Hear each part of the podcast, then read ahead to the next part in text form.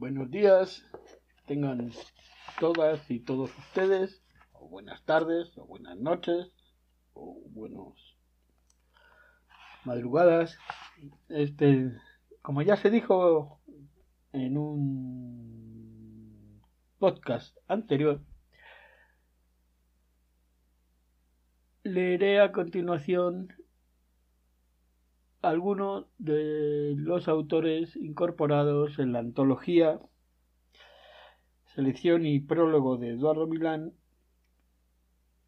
Pulir Huesos, 23 poetas latinoamericanos 1950-1965 del año 2007, publicado por Galaxia Gutenberg y Círculo de Lectores.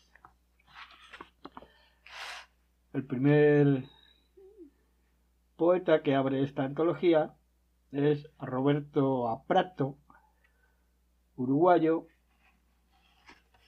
1950.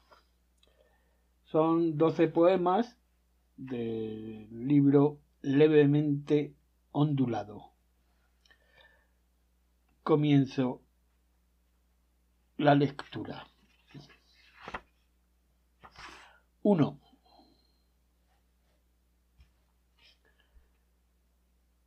Es la voz de tu conciencia la que te habla y te dice no has de sufrir. Has de pensar en ti sobre todas las cosas, es decir, en mí, sin distraerte con las ansiedades y los sentimientos de pérdida que te acechan a cada paso Escucha. Es la voz de tu conciencia la que te pide concentración y seriedad para pensar en tu vida. Esta es la voz de tu conciencia que te exige desde ahora escribir un poema por día. Un poema. No es una broma ni una exageración. Un poema por día te ayudará a limpiar tu espíritu para no sufrir. Repito, no has de sufrir por problemas amorosos, sino amar a ese poema que escribirás para no sufrir. La voz de tu conciencia vuelve a hablar. Escúchame, no te pierdas en los trajines del día, no duermas tanto, no vayas al cine, solo por pasar el rato. Debí haber hablado antes, debí haberte prevenido contra todo esto, pero esperaba que actuaras por ti mismo, de modo que me mantuve en silencio hoy, con una voz ronca, tal vez por el desuso, pero fuerte, he decidido hablar, y por eso me estás escuchando. ¿Me estás escuchando? Hablo con una voz pausada, serena, para decirte que te quedes así, sentado, si es posible, en actitud de cumplir estrictamente mis palabras. Es en presente, es en imperativo, que te digo que te concentres, que te mantengas alejado del alcohol y de las malas compañías, que estés solo, profundamente solo, aun en presencia de los otros, que no harán sino molestarte con textos imprecisos, torpes, mal puntuados, la expresión indirecta y borrosa de sus almas. La voz de tu conciencia te dice que no los escuches, que limpies tus oídos, que te pongas de una vez a escribir el poema. Ese es el llamado, el poema permanece en ti como una fuerza invisible, el ritmo de un contrabajo que va y viene sobre las inclinaciones de tu espíritu hasta el otro día en que escribirás otro poema como si nunca hubieras escrito antes con una pose ingenua ante la salida libre, indómita de tus palabras. Yo las guiaré, yo, la voz de tu conciencia, capaz de ver el dolor y la imperfección en lo que has hecho, me dirás que es tu vida pero es también la mía. Tengo derecho, por tanto, a decirte que te calles. La voz de tu conciencia exige, perentoria, al respeto del silencio, del ejercicio espiritual de un poema por día, y lo seguirás aun cuando los demás te indiquen otro camino. Serás un hombre si puedes desoírlos y hacer solamente lo que te estoy diciendo. No pienses en otra cosa. Sobre todo, no pienses en eso.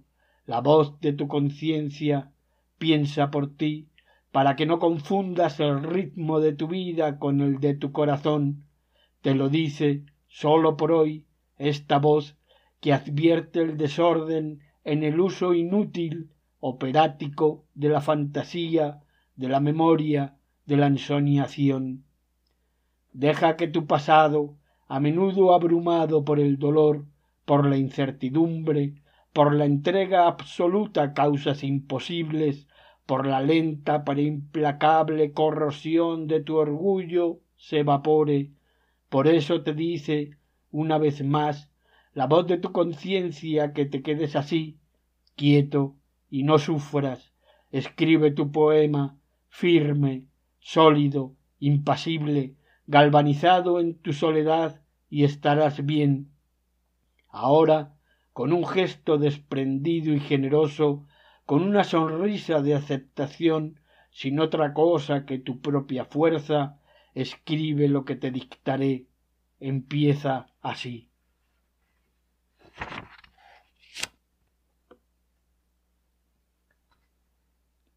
Tres. Belleza pura, un hueco, un nudo, un vacío, una pérdida, canales, la derivación a lo largo de un infinito que no se ve. Es eso, son los tonos de sombra divididos por la entrada del sol, un sol contra el dorso de la mano, una mancha tenebrosa, la pierna doblada por encima de los almohadones de odalisca, es un silencio posible la inmensidad de la noche, una flor oculta en el pensamiento del brillo de la noche, la belleza pura, una inspiración compuesta de levedades como si allí el tiempo se detuviera, una elegancia de dísticos de la repetición del amor, como una ligereza de lectura sostenida por la sombra de la caída de la cabellera, un año en particular, que la presión de las circunstancias instala entre nosotros, la posibilidad queda al margen, así, la profesora sintetiza una y otra variable de la frase como una levísima transpiración que imagina un rocío, el instante mismo de la belleza pura al precipitarse, febril, en la línea de sus deseos, ella sabe que la pureza de lo bello acelera las imágenes, ese calor que la sorprende, la ruboriza con algo, un límite de la respiración, junto a la rambla, acaricia para que le quede un espacio libre, una floración, un corte. Comenta solamente el pasaje en que descruzó las piernas de espaldas al agua, belleza pura, puede escucharse el combate, la lucha interior contra lo que llama fantasmas interiores, sus desavenencias, la realidad disecada de las maquinaciones del estilo en su mente, la sonrisa, es la disimulación instantánea de un sudor congelado mientras el investigador se desplaza por un cuarto amplio pintado del violeta. El pensamiento siente cuando se lanza contra el límite de lo físico, el olor de la belleza pura, ahí se para. La profesora vuelve a cruzar las piernas en un gesto de no saber, la belleza es pura, dice, purísima.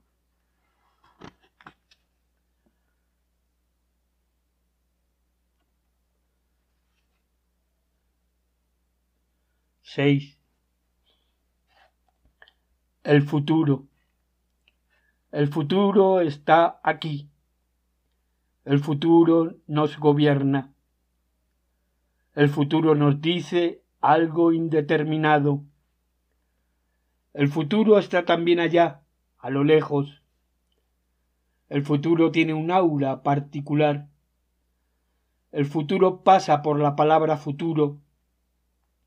El futuro se oscurece a medida que avanza. El futuro hace silencio para que pensemos en él. El futuro parece compuesto de partículas invisibles. El futuro se presenta así. El futuro habla con una voz cósmica, muy delicada. El futuro es una zona extraña, imaginaria, porosa. El futuro, cuando pensamos en él, nos saca el aire, el futuro es un tiempo en que las ilusiones, los deseos, son idiomas. El futuro, a veces, entra en la filosofía. El futuro quiere decir algo en forma de símbolo. El futuro. El futuro tiene un aire cinematográfico de paisaje desolado al atardecer el futuro tiene otro aire cinematográfico de noche desde una nave. El futuro es una sola frase, una sola imagen vistas desde acá. El futuro es una dispersión de palabras, pocas, en la página. El futuro está animado por un zumbido, el futuro no es exactamente eso, o bien el futuro deja de ser futuro cuando se dramatiza, es decir, si no pensamos en el futuro como un armónico del presente o una serie borrosa en que el futuro se conecta como escenas falsas de amor o luminosas, donde el futuro se aclararía como una profundización del pasado ignorada por el futuro, sino en el futuro como un campo magnético que atrae las miradas sobre el futuro, que se mantiene aparte, un viento en la altura. El futuro no se deja relatar, por eso mismo el futuro piensa por nosotros desde la penumbra más absoluta. 14.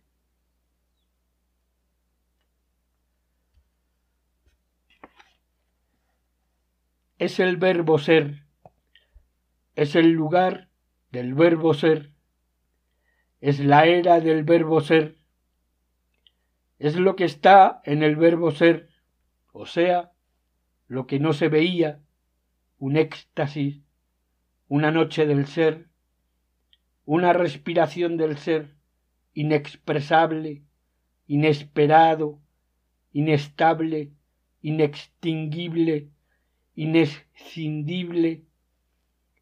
Casi no se nota cómo el verbo ser está en su mismo ser. Es lo que el ser dice que es, un verbo donde no se actúa. Es la senda de ser lo que se es, sin ir a ninguna parte más que esa en la que el ser es, no otra, la de la era del ser, un verbo que espera, un verbo que en silencio espera, un verbo que en silencio espera susurrando alguna cosa, lo que es el rebote o la curva misteriosa, inescrutable la sombra que se proyecta en un breve accidente como la voz, el tiempo que se demora en cerrar los ojos, la despedida en el atardecer, un lunar, en ese punto, la mano que pasa por la superficie.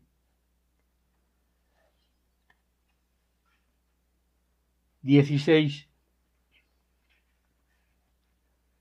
La palabra amor al centro, ahí, el punto donde se detienen otras cosas, amor, la singularización rapidísima de una historia, entra, cruza la calle, de lejos, sentada, busca algo en el bolso, sale, mira, vuelve a hablar, lee por teléfono una pequeña mueca de duda, pregunta, gracias, gestos nerviosos, sonríe, un largo rato para pensar, una sola imagen, una sola persona, ella, la misma, elijo la palabra amor, siento una especie de calma por atrás de las horas del día, de la certeza de haber estado mal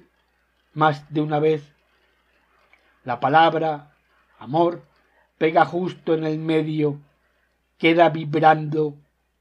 Yo, poseído, transido, así se precipita la fineza y lo que no es, una agitación de la que salen cosas como manchas o lamparones, salpicaduras blancas en la continuidad y todo por un tono de voz. Entonces mi vida se levanta del suelo un par de centímetros, me sube la temperatura tres o cuatro grados por vez, no tengo nada en la cabeza salvo la palabra amor.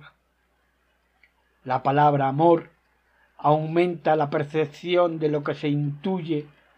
Por ejemplo, ella, haciéndose un café a una hora de la tarde, pensando que tomar el café le permitirá un respiro,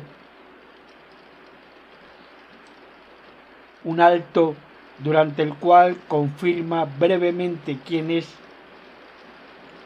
y mientras se calienta el agua pasa por el espejo sin ver, pero recuerda en el mismo acto que no está sola en el mundo y da unos pasos hacia la cocina.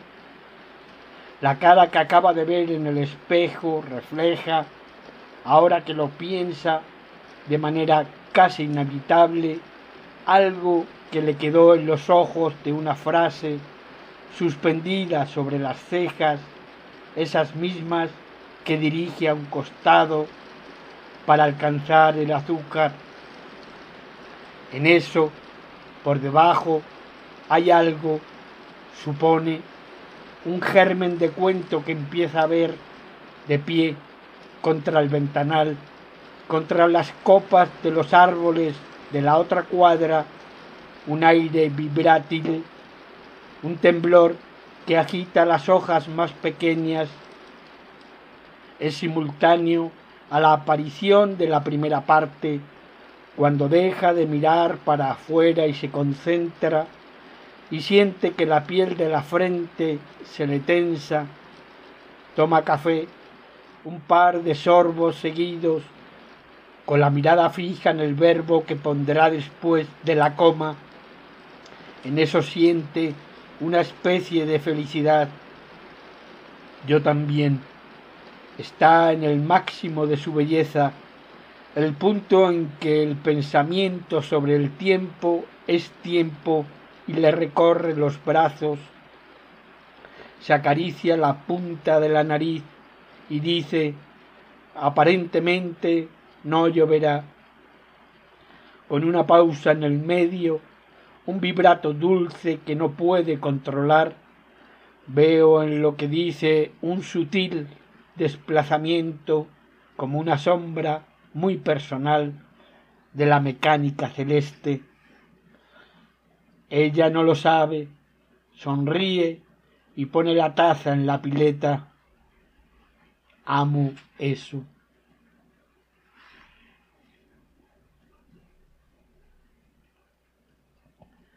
19.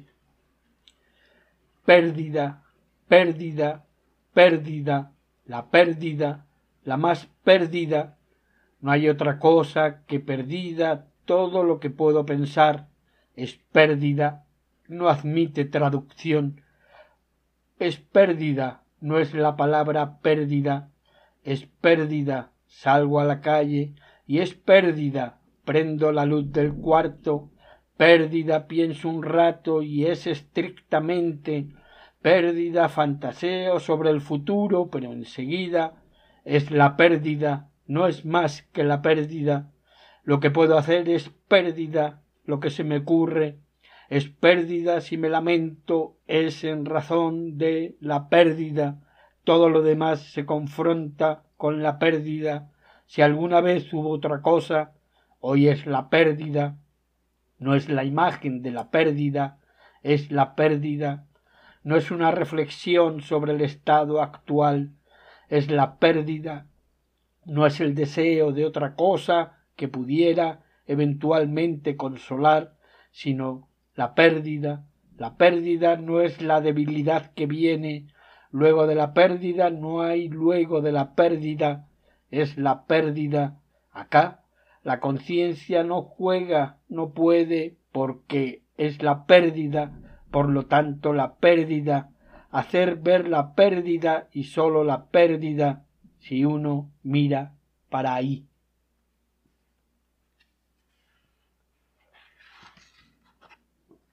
Veinte. La mosca está parada o posada sobre la pared exactamente bajo la línea que separa una baldosa de otra, está quieta, el cuerpo apunta hacia abajo, es un ángulo de cuarenta y cinco grados en relación con la línea. En algún momento puede ser, volará, por el momento, parece meditar sobre algo con un mínimo de gasto, ignoro el sentido del tiempo de la mosca, ella lo usa a la perfección. Es la idea misma de la espera solitaria como un sheriff sin alguaciles, con las manos encima del escritorio. El sol de otoño presiona las ventanas en silencio, todo sonido, se integra la quietud de la mosca, toda furia, toda pasión, es un vuelo posible en un lugar del futuro de la mosca, el presente es un decorado que se descubre al entrar como el primer pensamiento de la pieza y así la mosca desde ese lugar supera la tensión reflejada en su rostro sin moverse, sabe, en el silencio pleno de la tarde, en la claridad que empieza a entrar en su cerebro pequeñísimo, que todo lo que está en el aire es un paréntesis de su deseo, desde ahí proyectada hacia abajo, en el gesto de aparente desinterés dibujado por su cuerpo en la baldosa, un éxtasis de imaginación sensual, la pérdida voluptuosa del sentido por el amor que la sostiene. Eso, cuando vuela, la mosca está en equilibrio con su mundo y no cae, aunque le vibren las alas de emoción.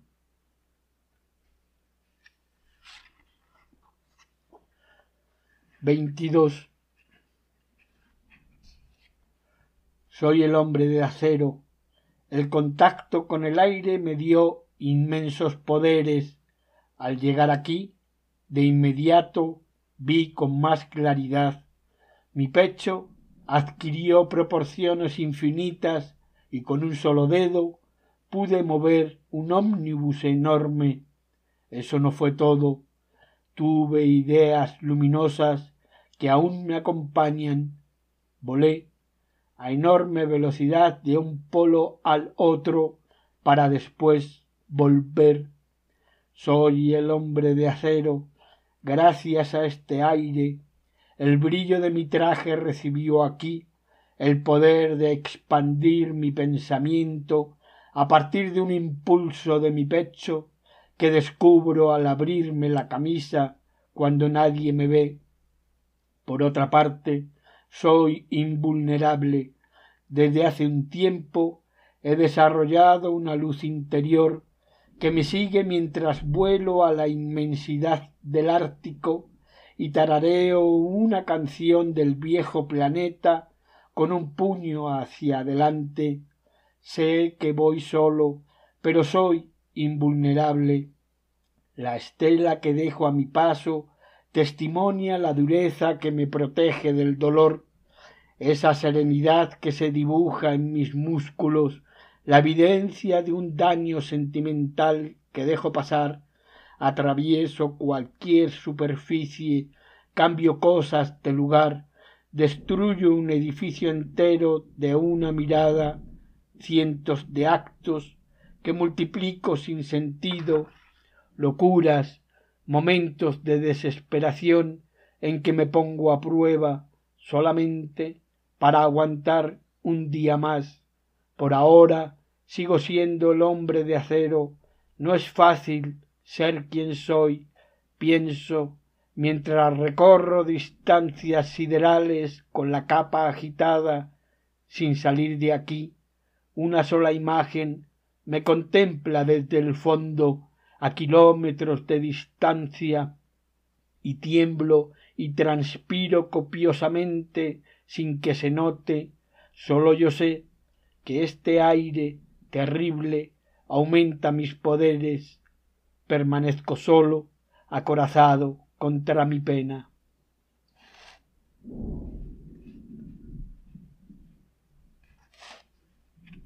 Veinticuatro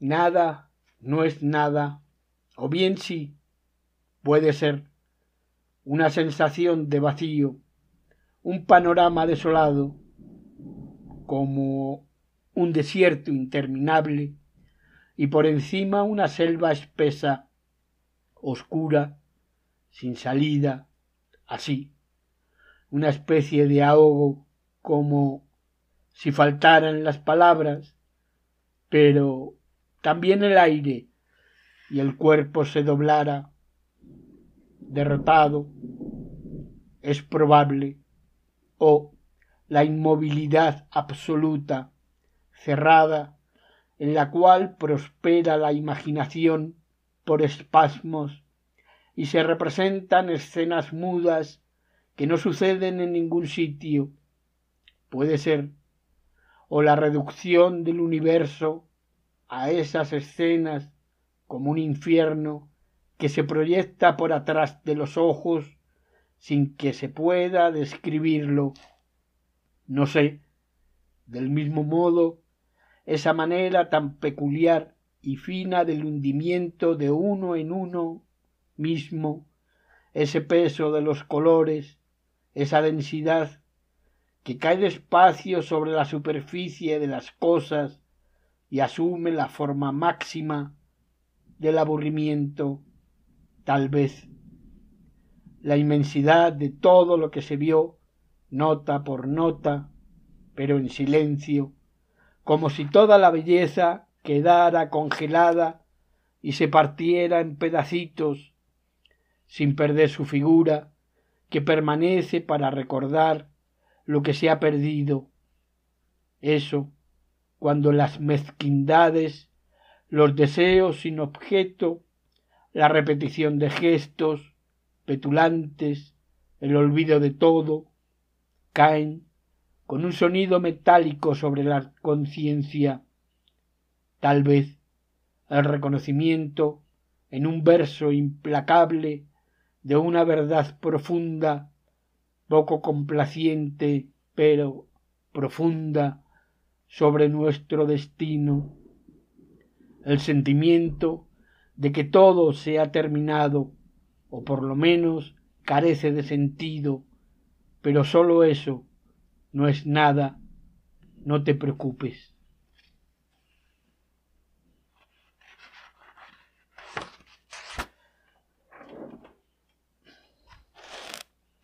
Veintiséis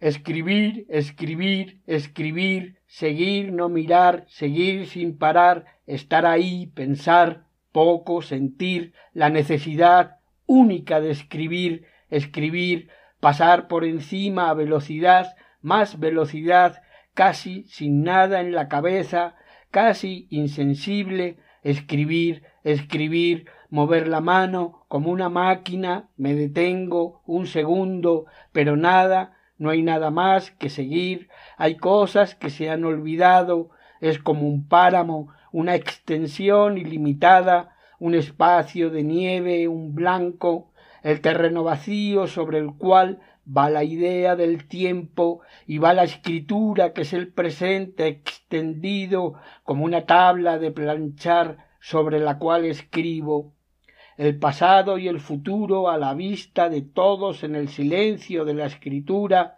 ese éxtasis inaudible de cubrir el espacio abierto en ese movimiento en el sentido del tiempo que se recorre sin pensar eso que es nada más que el tiempo de la acción de escribir, escribir en la absoluta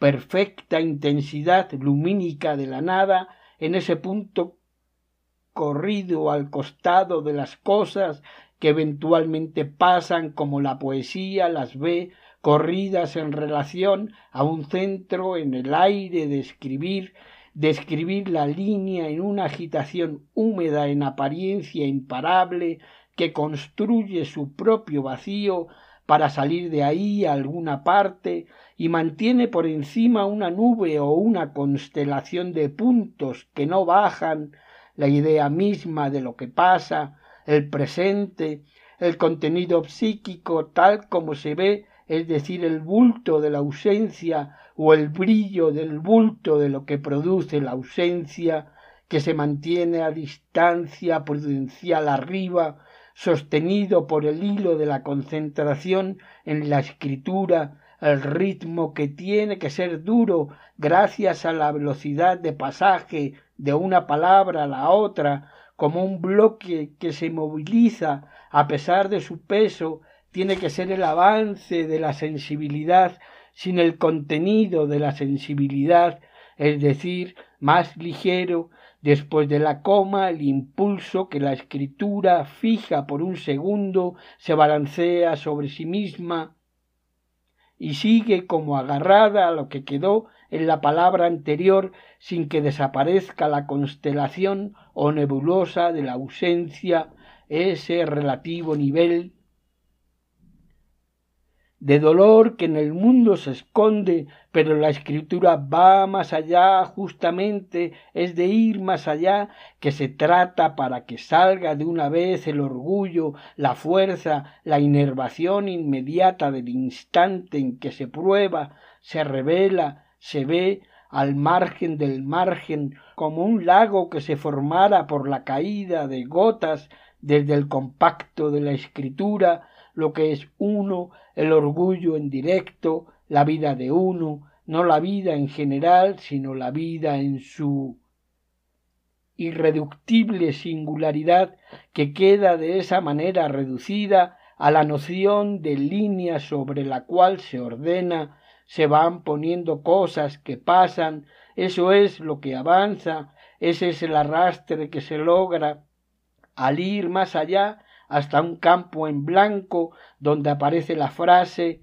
esa mujer me mató o esa mujer me sacó el piso de debajo de los pies o me siento espantosamente mal una frase como un grumo segregado instantáneamente, como una estática del pensamiento, una ráfaga eléctrica simultánea al acto de escribir, escribir en simultáneo que me devuelve al tiempo en que escribía, me pone allí donde todo se comprende, en esa zona que habito al ras de la razón, ensimismado a la altura de un estricto sentimiento de sí, sin llanto, un sentimiento de todos los tiempos, como si la escritura liberara, arara la tierra y dejara a la vista otra tierra, y ese grumo es un canto involuntario, un gruñido que se apaga con la imagen de ella diciendo no sé qué cosa, que se hunde en un pantano,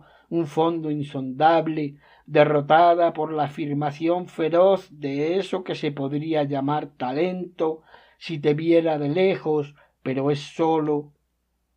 Ganas el deseo de seguir que mejora la escritura a la larga, de seguir en una línea recta para allá, para el lugar donde mueren los suspiros, el estricto final hacia ese punto jamás visto que queda después de toda evaluación, después de todo lo que queda después de decir esa mujer amadísima me aniquiló, esa mujer divina, dulce, me hizo pedazos, lo que queda después de la madurez casi perfecta de decir no me importa, la vida seguirá, porque estoy hablando de mí, no de la vida, las cosas en la escritura llegan a ese punto que va desapareciendo, pero existe como proyecto, es lo que es, porque escribir es eso, un solo culto, es la forma irreductible de la negación, el amor encarnado en el dibujo incansable. De la letra, así el signo, que sigue el signo que se inscribe casi sin respirar, como si entrara en una zona íntima de diálogo, de cámara consigo mismo, y así se oye una voz, su propia voz, en esos momentos es cuando el arte se eleva, cuando lo íntimo pasa a ser el sitio para la cita impredecible, seguida por un soplo de viento, un soplo de viento que se conecta de inmediato con el trabajo durísimo de los últimos años. El repertorio de la sensibilidad es el arte tal cual es el límite de lo que puede acariciarse de ida y vuelta en el lomo de los clásicos mansamente. El arte de amar es parte de este impulso de avanzar bajo el agua en la línea, sumido en la contemplación de un punto en lejanía en el éxtasis de sentirse bien, sostenido ligeramente por la idea de bien que acompasa la hermosura del estado presente espiritual, el éxtasis de avanzar hacia allá, por el vacío como un sendero de rocas húmedas, en la playa con el sol alto, la suspensión de la pregunta ¿por qué? de la pregunta ¿cómo? ¿por cuánto tiempo? Esto es el espectáculo de la escritura que levanta los tiempos pasados en el siseo delicadísimo de lo que no se sabe, pero en eso, en eso se revela en el blanco entre un momento y otro de la historia el pensamiento.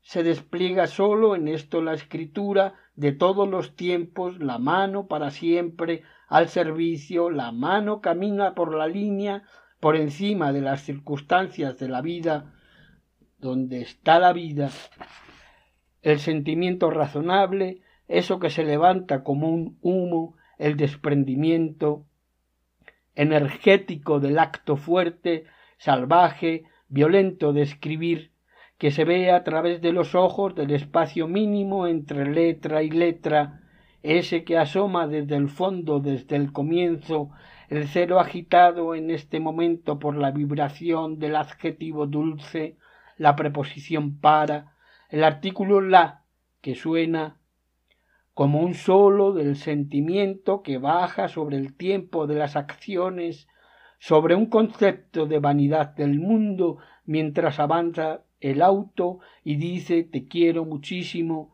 como un aroma femenino que la canción mental ampara mientras sigo escribiendo es la belleza contra la evidencia y suena.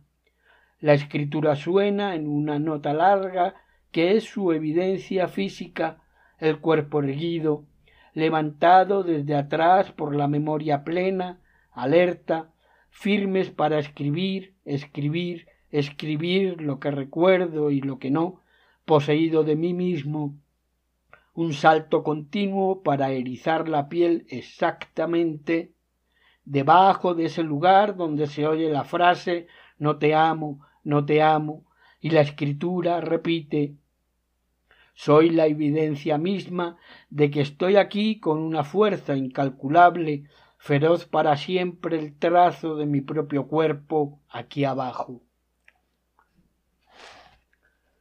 28. Unas palabras sobre el talento, los brazos hacia arriba, el pecho inflado para celebrar la felicidad del talento.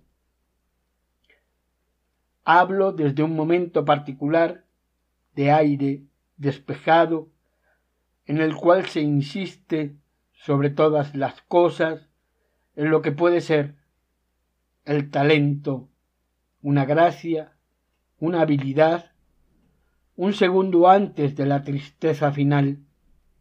La perfección en ese punto, algo se agita en este momento particular sin salir de su sitio.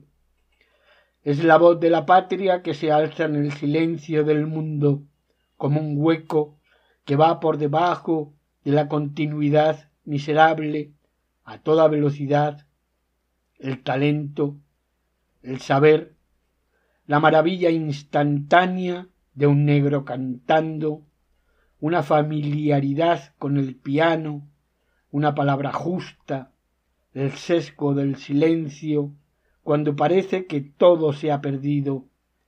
Ese es el presente del que tiene talento, el que no está desesperado y toca en la mayor proximidad de sí mismo lo que quiere, lo que ya sabía.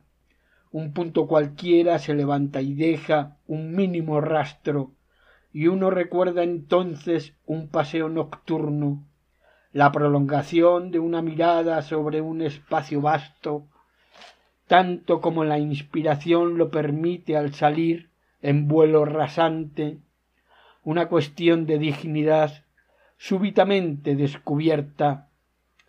Eso es el talento, una nube que requiere silencio, como cuando uno se desprende de una situación dolorosa y cambia de idea, no abandona el amor y lo convierte en el acto de cantar la celebración del talento, ahora de pie, ante sí mismo, por el paso de un verso a otro, un campo cubierto de niebla, el brillo de un mechón de pelo a cierta hora de la tarde, el sonido de la propia voz al decir, palabra por palabra, lo que se tiene en la cabeza, el sufrimiento en suspenso, los pies quedan un poco, solo un poco, por encima del suelo.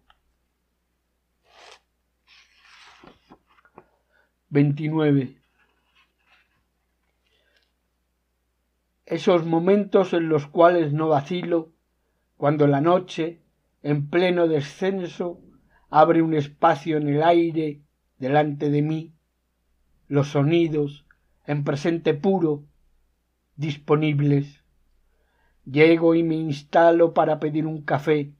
No vacilo. Este es el arte de mantenerse solo, como sobre una cuerda en su máximo estado de tensión. Mientras tanto, miro al vacío y silbo la melodía, breve, intempestiva, proyecta el cuerpo hacia afuera, el sentimiento canta para mí, estoy bien. El dominio sobre el lugar es el dominio sobre el tiempo, de un modo que el mozo parece comprender sin esfuerzo si un aire de legítima tristeza corta mi respiración un instante, no es nada. La presión que la realidad ejerce sobre nosotros es siempre variable, y es esto lo que tengo para dar esta noche este es el presente que un segundo café retiene junto a mí, más denso y más iluminado.